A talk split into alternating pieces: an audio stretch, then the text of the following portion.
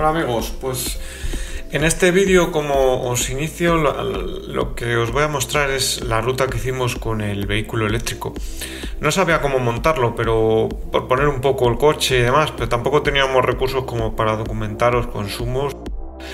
Entonces lo, más fácil era poner los comentarios que tanto Pablo como Álvaro nos han ido dando a lo largo del recorrido, que, que es oro. O sea, al final si escucháis un poco todas las conversaciones, bueno, es, interesantísimo. Os pido disculpas por algunos momentos del audio porque entre era cogido por el walkie que otras veces por el viento, cuesta trabajo escucharlo, pero si prestáis atención tanto en explicaciones de cómo frenan los coches, cómo utilizan la, la, tecnología o los fabricantes. Bueno, yo, a mí me ha parecido súper interesante todo lo que se ha ido exponiendo en, de principio a fin, desde las charlas hasta lo que nos iban comentando por, la conducción. Así que os lo dejo todo aquí en bruto, a mí me parece interesante y si a alguien le puede resultar provechoso, pues mira, es de lo que se trata. Así que nada. No, no os cuento más. Un saludo, muchísimas gracias una vez más a todos y por esta oportunidad que nos dieron desde Autofácil y, y ahí os queda este, este documento. Un saludo, hasta luego todos vosotros. Y bueno, después de las explicaciones tanto técnicas como de los compañeros de, Alphabet, eh, cualquier duda que tengáis en el ratito que nos queda de, evento lo, podéis preguntar, luego os mandaremos un formulario de satisfacción y aparte si alguno tiene alguna duda eh, en cuanto a renting, en cuanto al tipo de vehículo, pues eh, nos puede escribir sin ningún tipo de, problema o os podéis poner en contacto conmigo. toca la parte de la ruta, os voy a decir ahora qué coche tenéis asignado cada uno y con quién vais a ir. Y bueno, la ruta hemos hecho ya la de la mañana, eh, en principio está muy bien, eh, no hemos visto mucho tráfico en cuanto a ciclistas, hay que tener en cuenta que es un día soleado, la gente aprovecha para salir. Y ahora la hora que vamos a salir yo creo que va a estar incluso mejor, entonces bueno, eh, digo lo de los ciclistas porque hay que tenerlo en cuenta, sobre todo porque los coches no hacen ruido, entonces a la hora de adelantarles es, es extremar mucho las precauciones. Eh, la ruta hemos seleccionado un tipo de carretera, un tipo de carreteras muy variadas, no hemos eh, querido hacer una ruta llana como suelen hacer muchas veces eh, cuando nos invitan a presentaciones. Álvaro está aquí de, testigo. Álvaro, las presentaciones de coches eléctricos. Las presentaciones de coches eléctricos, como os he contado antes, se hacen en sitios llanos, que es donde el coche va a gastar lo mínimo posible y si es posible con la máxima cantidad de obstáculos móviles. Holanda, Ámsterdam es un sitio fantástico, es un sitio donde lo conocen las montañas donde hay un montón de chicas móviles constituidas por ciclistas, donde los consumos de los coches eléctricos siempre salen perfectos. Pues aquí vamos a hacer lo contrario. Aquí eh, vamos a coger la parte de la sierra de Guadarrama, subidas, bajadas, puertos, y os voy a ir explicando en cada uno de los puntos, en función del coche que llevéis, eh, por walkie, eh, un poco las características que habría que tener en cuenta sobre ese vehículo. Está claro que subiendo una pendiente es la parte eh, menos eh, ecológica y que donde más se consume electricidad un coche eléctrico, pero a la vez que subimos siempre suele haber una bajada, entonces en las bajadas es donde hay que aprender a, regenerar. Para los que tenéis coche eléctrico, pues esto lo tendréis ya muy lo tendréis sabido, pero los que no conducís coche eléctrico y conducís coche de combustión, pues parece que aceleramos y cuando llegamos a la curva es cuando frenamos y reducimos. En este caso, con el coche eléctrico lo que tenemos que hacer es adelantarnos a todo para intentar siempre gastar poco y regenerar electricidad. En el recorrido que vamos a hacer son 81 kilómetros, haréis 40 kilómetros cada uno, eh, tanto uno como otro vais a poder eh, comprobar esa, esa parte de subidas, bajadas, curvas y demás. También tenemos otra parte de la ruta con curvas enlazadas donde vais a poder también probar la dinámica de los coches. Al final, como os ha comentado Álvaro, son coches pesados debido a las baterías, pero el llevar a las baterías en una zona baja pues ayuda también a tener un centro de gravedad bajo y en muchos casos aparentemente funcionan bastante bien. También otro punto importante, hay otra parte de la ruta donde el asfalto es muy rugoso y donde vais a poder comprobar también eh, cómo están de insonorizados, pero el llevar a las, baterías en una zona baja pues ayuda también a tener un centro de gravedad bajo y en muchos casos aparentemente funcionan bastante bien. También otro punto importante, hay otra parte de la ruta donde el asfalto es muy rugoso y donde vais a poder comprobar también eh, cómo están de insonorizados los coches, en este caso eléctrico que vamos a probar. Esto es muy importante porque, por ejemplo, en un Ionic, la diferencia de aislamiento entre un Ionic híbrido enchufable o híbrido con un eléctrico, el eléctrico tiene un pelín más de insonorización, debido a que el motor de combustión no se escucha.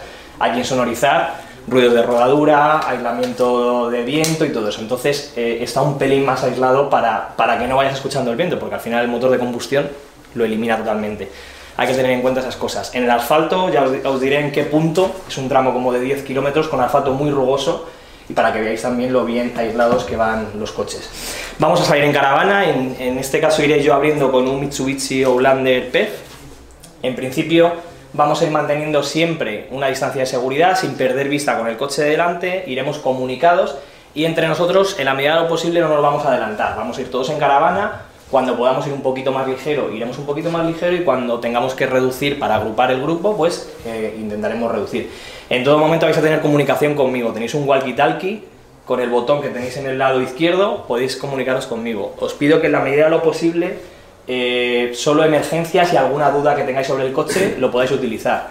Eh, yo os iré contando continuamente eh, cosas. Tenéis también en el salpicadero dos mapas, ¿vale? Vamos a utilizar el mapa A, os lo voy a recordar. Como vamos a ir en caravana, en principio no habrá problema, pero bueno, si alguno tiene curiosidad, el copiloto, de ir viendo, viendo por dónde vamos a ir, pues que lo vaya, que lo vaya viendo. Y también tenéis en, la documentación el teléfono, mi teléfono móvil y la, la ubicación de, de Alphabet. Por si acaso alguno se pierde o lo que sea, pues que me comunique por, por walkie, si no, que llame por teléfono, ¿vale? Eh, creo que no se me olvida nada más.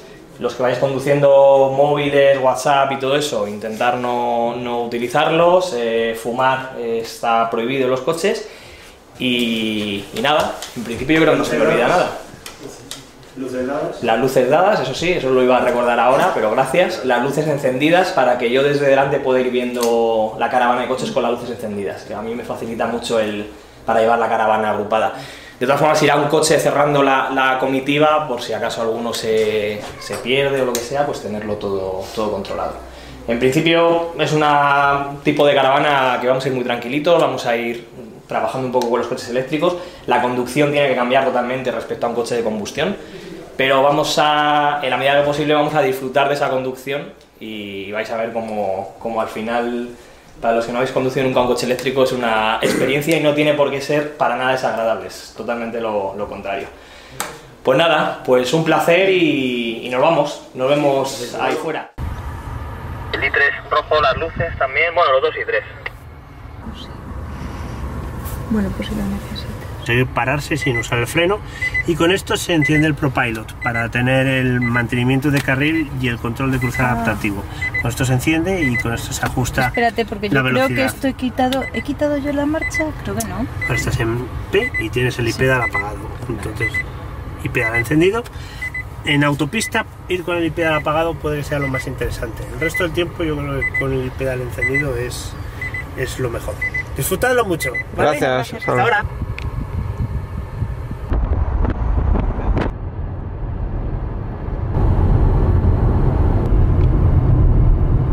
Acelerando. Ahí vas. Kilovatios. Ah. y ahora regenerar. Eso te va dando la lectura del uso de energía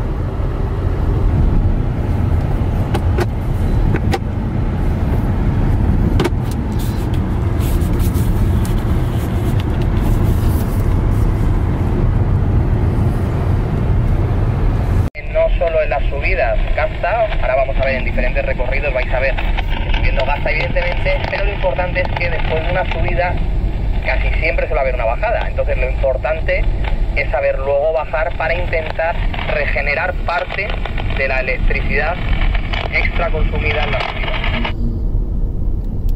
de los coches eléctricos está perfectamente alineado con el coste de los coches eléctricos y no con la categoría a la que pertenece el coche. Por ejemplo, pasar estos resaltes con un Clio es bastante más incómodo que hacerlo con el Zoe.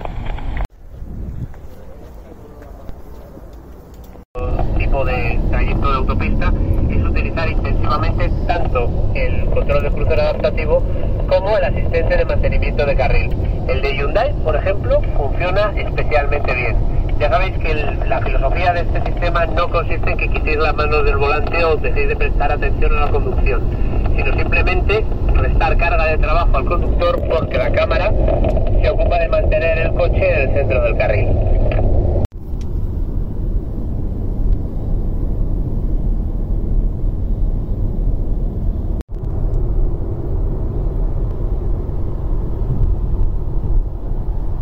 No os preocupéis, nos ha metido un Fiat Doblo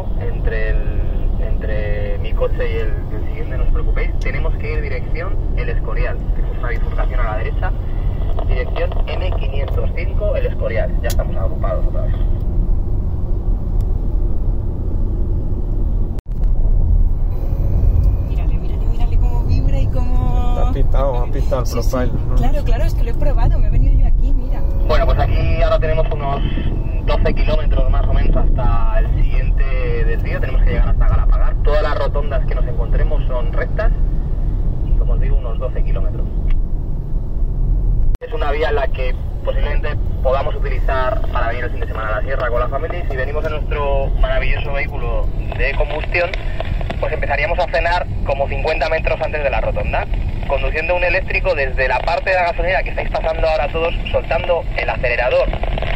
En el caso del i3 y del Nissan Leaf deberéis de soltarlo un poquito porque si no la regeneración va a ser muy fuerte. Podemos ir frenando a la vez que vamos regenerando. La idea de esto no es que el coche frene totalmente, la idea de esto es llegar a la rotonda a una velocidad lo suficientemente lenta como para poderla pasar bien sin que el coche se detenga. Y además con eso lo que estamos haciendo es ahorrar electricidad y no solo ahorrar electricidad sino cargar las baterías.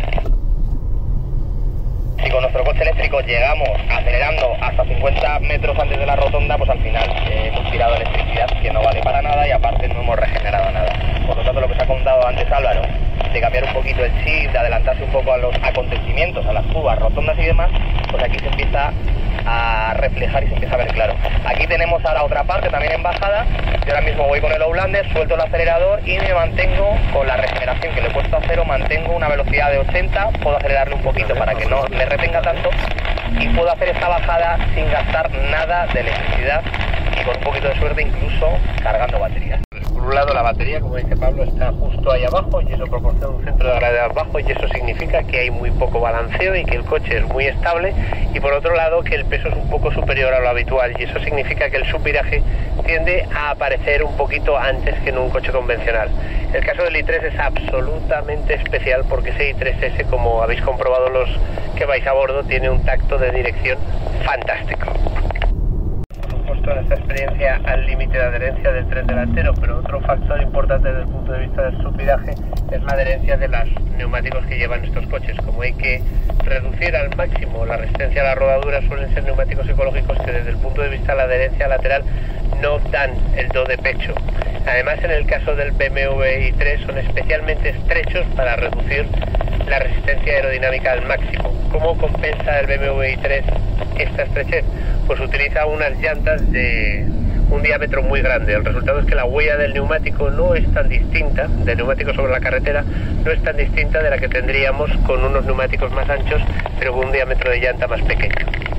Ya aquí, si soltamos el pedal del acelerador, en el caso del i3 y del Ionic, no soltarlo del todo, del i3, perdón, y del, y del Leaf, soltarlo levemente para que el coche retenga lo suficiente como para adaptarnos a la velocidad de la vía sin que el coche se llegue a detener. Todo este tramo, este kilómetro y pico que, que vamos a hacer en bajada, pues eh, si lo hacemos bien, en principio no gastaríamos nada de electricidad. En el, el i3 es específico y que, como se ha comentado ahora, pesa muy poquito para el tipo de coche que es y las baterías que llevan, pero el, el hecho de llevar las baterías colocadas, todos los coches eléctricos, en una posición muy baja, lo que generamos un centro de gravedad eh, bajo y dinámicamente al final no funcionan tan mal. Al final podemos estar haciendo un, un puerto como este de Galapagar, haremos luego otro un poquito más, más rápido con curvas enlazadas y vais a ver que dinámicamente al final tampoco van tan mal los, los vehículos eléctricos, no tenemos tantas inercias como aparentemente podemos llegar a pensar debido al exceso de peso. De electricidad que vamos a consumir en la bajada, pues vamos a intentar aprovisionarnos de toda la electricidad que podamos en este tramo de. Cargando baterías si eh, conseguimos hacerlo de una manera óptima. Que bajéis las ventanillas y que escuchéis lo poco que suenan estos coches, evidentemente no suenan nada. En algunos escucharéis un leve zumbido que se desactiva eh, cuando sobrepasamos los 30 km por hora o incluso podemos desactivarlo de manera manual para que los peatones nos escuchen. Pero la verdad que resulta muy agradable el bajar las ventanillas y el escuchar el ruido de la calle, no escuchar en el coche, el coche en el que vamos subidos. Salto de metal, venga, todos adelantar a este zarrio.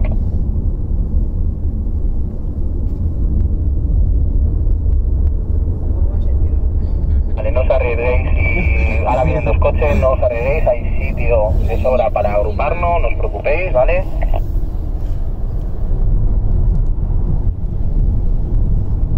Apretándole las tuercas a todo un Serie 5 Touring. Estamos levemente en el pedal del acelerador, vais a ver cómo el coche poquito a poco va reteniendo. En el caso del Ionic podéis ir jugando con las levas y en el caso del Leaf con el i-pedal. Además en el, en el Mini también podemos, tenemos una función para regenerar y toda esa bajada pues la podemos hacer cargando a la vez que, que no consumimos nada. Lo hemos explicado antes, cada fabricante tiene que decidir cuál es el enfoque que hace desde el punto de vista de la regeneración. En el i3 tienes que trabajar un montón para dejar el acelerador en el punto en el que el coche regenera solamente un poquito y se mantiene la velocidad. En el Zoe la conducción es prácticamente la de un coche normal y corriente. En el Ioniq puedes ir jugando con las levas para conseguir el tipo de regeneración que quieres y finalmente en el, en el Leaf, que es uno de los que tienen el One Pedal Philosophy mejor puesto a punto, pues puedes ir todo el rato sin prácticamente tener que tocar el freno, ni siquiera cuando llegas a un sitio como por ejemplo una glorieta en el que te vas a parar. Simplemente tienes que tener un poco de experiencia para saber cuándo soltar el acelerador y dejar que con el pedal encendido el coche se pare solito. Tenemos una buena subida, así que vamos a intentar no gastar mucho. Toda la electricidad que hemos podido generar en la bajada la vamos a o la vamos a poder utilizar en, esta subida. Más o menos la media eh, yendo a una velocidad normal podría ser aquí, ahora que me corrija Álvaro, por cada kilómetro recorrido en una fuerte subida podemos estar gastando dos más o menos. Si somos capaces de regenerar luego un kilómetro por cada kilómetro, pues al final nos queda que hemos gastado lo que tenemos que gastar.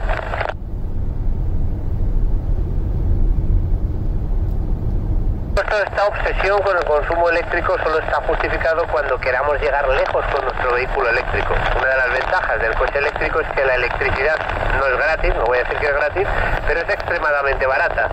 De manera que, que cuando sepamos que vamos a llegar a nuestro destino, pues podemos conducir de forma totalmente despreocupada.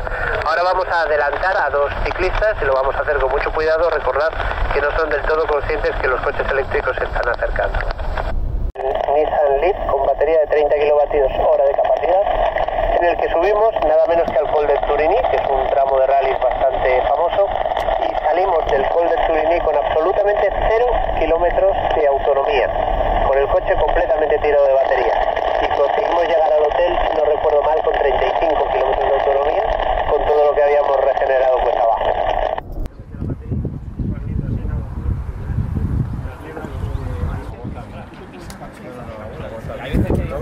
para poder evacuar calor suficiente.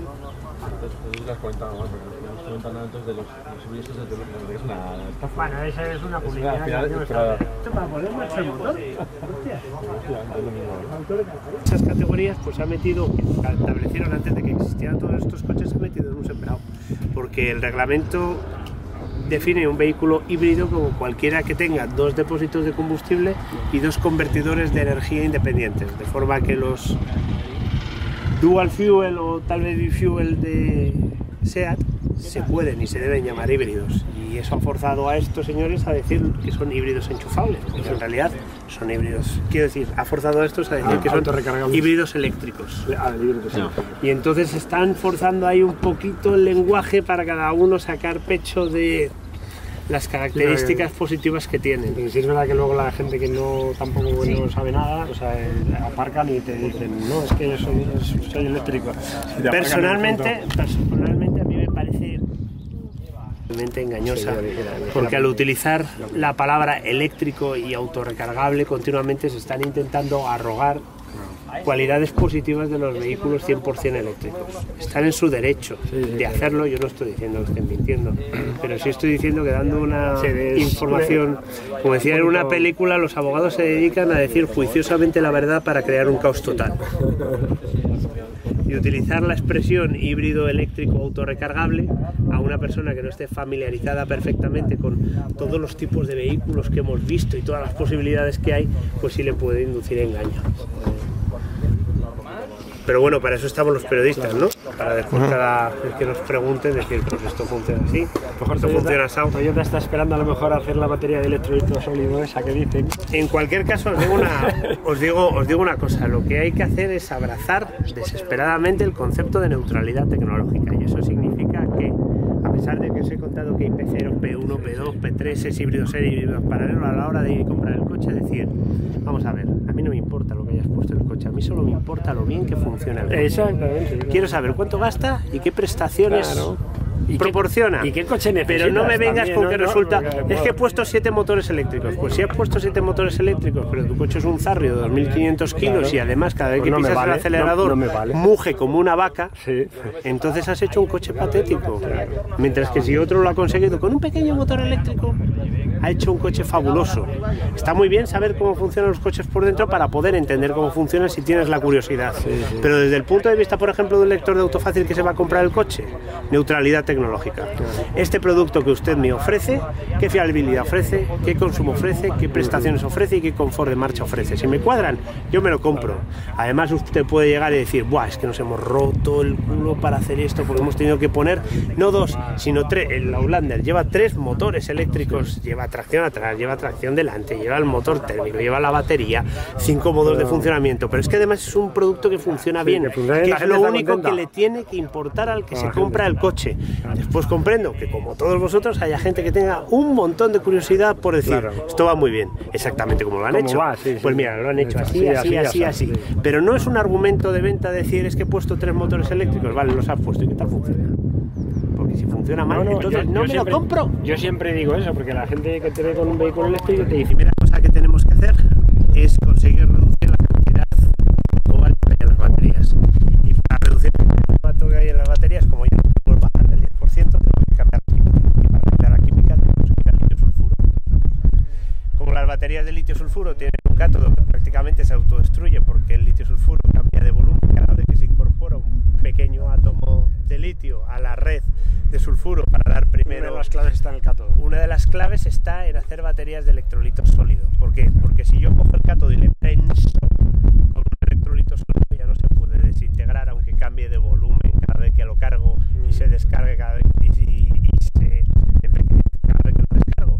El problema es, teniendo en cuenta que la tecnología actual de fabricación de baterías de litio es extremadamente, te lo he dicho con cariño, en el sentido de que las baterías de litio se fabrican de una forma muy de una película del colector de corriente, que en el caso del cátodo es cobre, y se deposita el cátodo.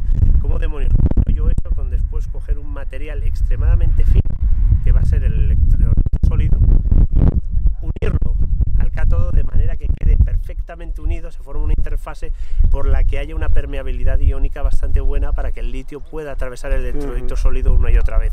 Porque hacer eso en pilas de botón está superado. Hay incluso ordenadores que utilizan baterías de estado sólido para la memoria BIOS y aplicaciones por el estilo.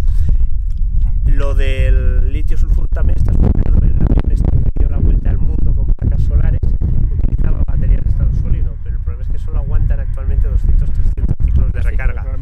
El que consiga combinar las dos cosas, o mejor las tres cosas, un cátodo de, de azufre, un electrolito sólido y un de carburo de silicio, entonces va a tener la batería perfecta. Vamos a pasar... Esto es una alquimia, ¿eh? habrá que hacer modelos de ordenador y... Tenemos que Algo irnos. para otro día, que, Dejo algo para otro día.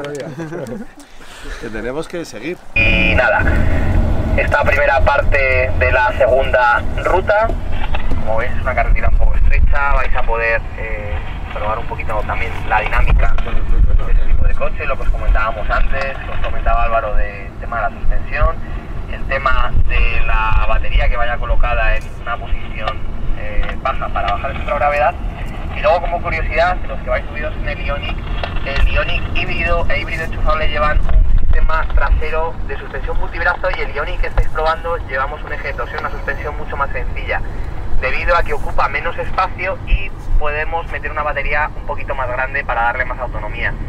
En este tramo posiblemente, incluso yendo rápido, no se notaría la diferencia entre un eje de torsión y una suspensión multibrazo, pero un poquito más adelante vamos a ver cómo se, empieza a romper el asfalto y vais a ver y sí que empezaríamos a ver, sobre todo si circulamos rápido, como una suspensión multibrazo hace que copie mucho mejor las irregularidades del terreno y eh, se muestre un poquito más estable. Pero como digo, habría que ir muy rápido, habría que ir bastante más rápido y por una carretera muy rota. En condiciones normales de uso, con el eje de torsión que lleváis en el Ioniq, eh, vais a ver que va francamente bien.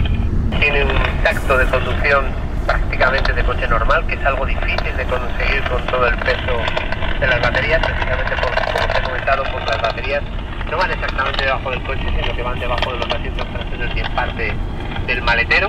Y eso no hace que sea más fácil de conducir, pero sí hace que la gente que se monta en el coche y viene de un coche convencional lo perciba como un coche con un tacto muchísimo más natural.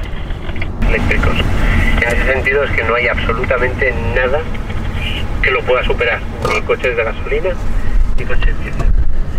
Y en esta salida tenéis que girar ahora en el cruce a la derecha, por favor. Y justo ahora, cuando estáis haciendo el cruce, quiero que os fijéis en el exquisito control de tacto de acelerador que tienen todos los coches eléctricos, donde con un coche térmico puedes tener algunos problemas para salir de un cruce que está en cuesta arriba. Con un coche eléctrico sencillamente pisas el acelerador y regulas exquisitamente cuánto y la velocidad a la que quieres acelerar, ah, moverte, quería decir. Me he atropellado ahí un poco, disculpadme. conducción y el silencio que disfrutas y el confort del coche son extraordinarios. En el que podéis comprobar que estos coches están también bastante bien insonorizados desde el punto de vista de que no entren ruidos de frecuencias elevadas como puede ser por ejemplo el de rodadura. El enfoque de la insonorización de un coche eléctrico es muy distinto del de un motor térmico porque no tienes ese ruido permanente de, del motor. Cuando circulamos a baja velocidad, por ejemplo a 60 km por hora y dado que se nos ha acabado la batería, tenemos que generar electricidad con el motor térmico para mandarlo a la batería, para de la batería mandarlo a los dos motores eléctricos. Y cuando aceleramos a fondo a bajas velocidades, entonces lo que acusamos es que el motor térmico se mete de cabeza en el punto de máxima eficiencia, que es el punto en el que da el máximo par. Y resulta un poquito ruidoso comparado, por ejemplo, con lo que están en estos momentos en el Mini Custom S, que es un coche que en lugar de tener una configuración serie paralelo, es un pecero que disfruta de una caja de cambios de 6 velocidades, de manera que pueden llevar el motor térmico funcionando en el punto ideal para que el funcionamiento sea más confortable. Sin embargo, en este Outlander PEP, cuando aumenta la velocidad y llegamos al punto en el que las vueltas del motor térmico son apropiadas para circular, por ejemplo, en autopista, se cierra ese embrague, empezamos a mover el coche con el motor térmico y otra vez regresa al confort. Ahora vamos a coger la primera salida. Bueno, ventanillas si queréis bajarlas para que, que no escuchéis nada básicamente. Y con todos los eh, cruces que va a haber, pasos de peatones y demás, vamos a, a tener que utilizar los frenos y aquí es donde realmente vais a ver un poco en algunos modelos el tacto un poco peculiar o diferente que tienen respecto a un coche, podríamos decir, normal. Tenemos un primer punto del pedal que actúa sobre los motores eléctricos que los para eh, generar esa electricidad y cuando sobrepasamos esos centímetros de más eh, actúa sobre el sistema hidráulico del freno, o sea, ya tendríamos el sistema normal de frenos. Eh, durante la ruta posiblemente no os hayáis percatado, lo habréis podido ver en algún punto, pero en este tramo que hay que ir frenando y acelerando es donde más se nota, eh, sobre todo que tenemos que acostumbrar un poquito a ese tacto de freno. Ahora mismo no va a cruzar nadie, pero en la ruta de la mañana sí que ha habido un poquito más de jaleo y, sí que hemos podido notar pues tocas el freno y parece que suena más de la cuenta y, y es un poco extraño sobre en algunos modelos. En el i3, por ejemplo, está bastante logrado, en el Nissan también está bastante logrado, pero por ejemplo en el Outlander que voy conduciendo ahora, el tacto que tiene es un poquito extraño. En inglés se llama brake blending y que nos indica otra cosa, que mezclado de frenos resulta que es un auténtico arte. Es decir, es un arte conseguir hacerlo de forma barata, asequible, adaptada al coste del vehículo. Ejemplo, existen algunos coches en el mercado, como por ejemplo el Audi e-tron 4, que utiliza directamente un sistema de frenos completamente by wire, y en el que el tacto del freno es siempre idéntico independientemente de si estamos frenando con el sistema hidráulico o regenerando. ¿Por qué se nota el brake blending a baja velocidad? Pues por un motivo muy sencillo. A medida que va bajando la velocidad de los motores eléctricos, su capacidad para frenar eléctricamente va disminuyendo eso significa que el coche tiene que incrementar la frenada hidráulica a medida que desciende la velocidad del vehículo. Y cuando el vehículo está a punto de detenerse, este efecto es especialmente perceptible. Por eso el tacto del freno a velocidades normales es bueno, pero cuando estamos, por ejemplo, en este del paso, a punto de detenernos, que vamos a seguir en dirección, en recto, dirección Torrelodones, vamos a seguir recto en dirección Torrelodones, pues vais a notar como que el tacto del pedal se vuelve un poco esponjoso y crepitante. Y es que el coche está mezclando, está quitando frenada eléctrica regenerativa y metiendo frenada hidráulica, intentando que el nivel de deceleración no varíe en ningún momento. Para la próxima, si esté disponible, el Core EV lo que utiliza es un radar para ajustar la frenada regenerativa. ¿Cómo funciona? Pues el radar detecta si hay coches delante y si se están acercando porque circulamos más deprisa que ellos. De manera que cuando nosotros soltamos el acelerador, si no hay ningún coche delante, deja que el coche ruede por su propia inercia, porque no es la hora de regenerar, y sin embargo si tenemos un coche delante lo que hace es aplicar la regeneración para acercarnos suavemente al coche que nos precede. De esta manera no tenemos este tacto tan agresivo que, que proporcionan los sistemas One Pedal Philosophy, especialmente el del i3 y el del Nissan Leaf. Cuando no tenemos nadie delante, soltamos el acelerador y el coche rueda por no tenemos a alguien delante, soltamos el acelerador y el coche decelera suavemente hasta quedarse a una distancia prudencial del coche que nos precede. Como voy a hacer una apuesta, yo creo que nos podemos situar entre los 9 y los 11 kilovatios hora, igual 12, de aquí hasta que lleguemos a Madrid. Una forma fantástica de dar esquinazo al tacto de acelerador en este tipo de trayecto de autopista es utilizar intensivamente tanto el control de crucero adaptativo como el asistente de mantenimiento de carril.